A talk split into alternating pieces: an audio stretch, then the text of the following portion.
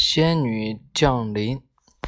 这时候，城里每一个有家的孩子都坐在桌子旁边，盯着切圣诞节的大蛋糕的爸爸，大声抗议：“不，我已经吃饱了，不想要了。再吃一块儿，我就要吐出来了。”而爸爸们就会生气的说道：“真是没礼貌！没想到，就算是圣诞节，我也得编故事来哄你们吃饭。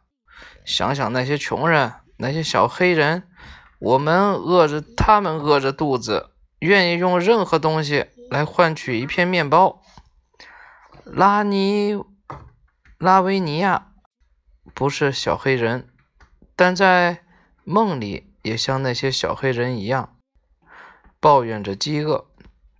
他多希望那些对着孩子们说教的爸爸，能够在回家享用晚餐之前买几盒他的火柴。在梦中，拉尼维亚、拉维尼亚见到了烤的嫩嫩的小火鸡，大大的蛋糕。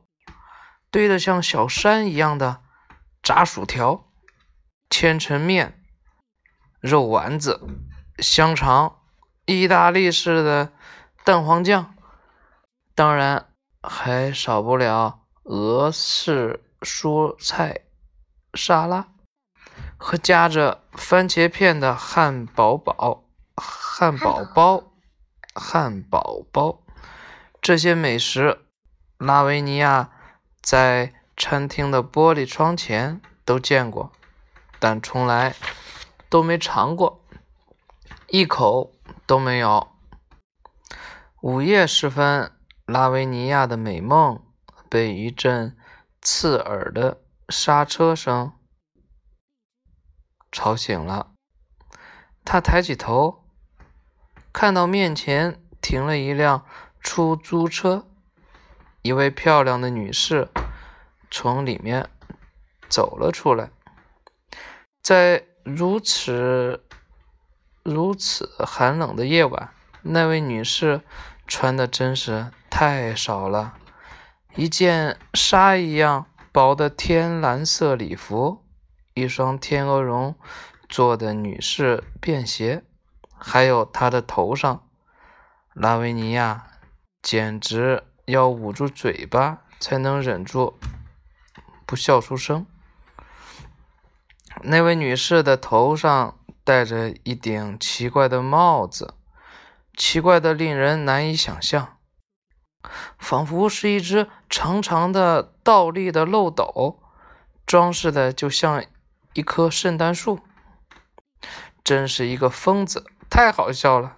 拉维尼亚心想：既然已经醒了。他打算继续看下去。那位女士把车费递给了出租车司机，司机竟然深深地鞠了五个躬，一个接着一个，可想而知这是多大的一笔钱。然后，那笔那位女士朝着拉维尼亚走来，拉维尼亚心里开始祈祷。嗯，让他买我了所有的火柴吧。但是那位女士只是停在停在拉维尼亚面前，掏出一支香烟，弯下腰来问道：“对不起，可以借个火吗？”什么？他对我说什么？拉维尼亚失望的想：“我当然有，但是我应该问他要钱吗？这样。”似乎太过分了。他只要一根就够了，好吧，我可以给他一根。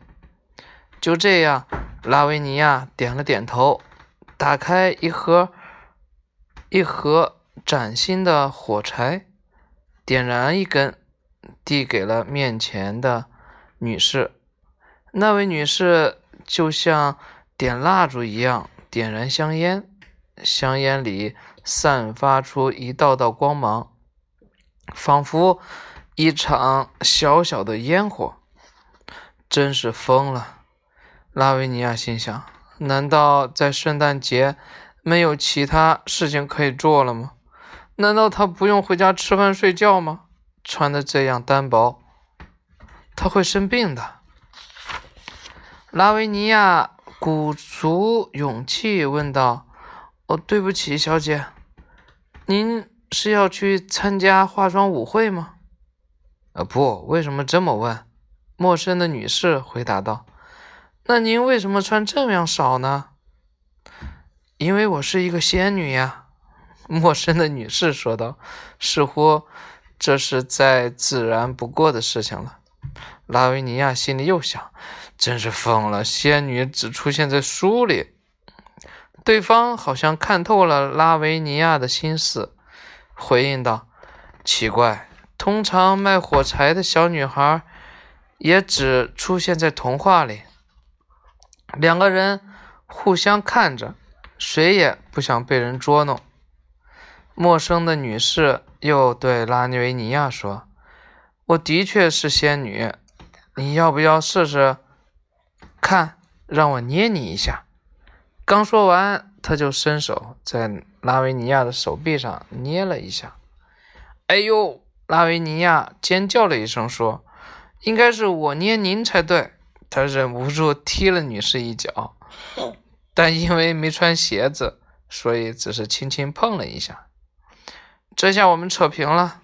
仙女冷静地说：“现在我们都认同对方的存在了。”拉维尼亚，你刚刚的表现十分善良慷慨，所以我打算补偿你。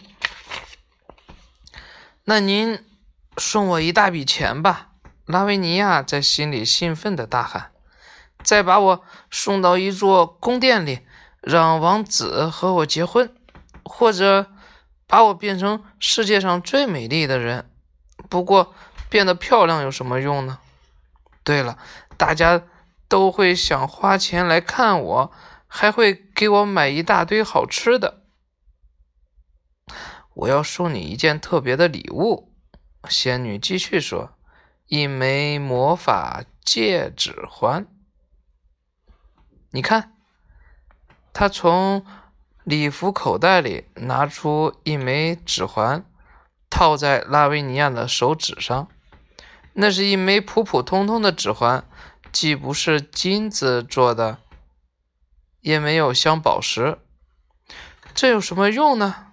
拉维尼亚满怀期待地问道，心里祈祷它有某种特殊的功能。仙女对着拉维尼亚笑了一笑。这有什么用？拉维尼亚又问道。它可以把所有。东西变成大便？什么？它可以把所有东西都变成大便？你没听见吗？仙女说着，露出了天使般的笑容。好神奇的戒指！它可以把所有的东西都变成大便。什么？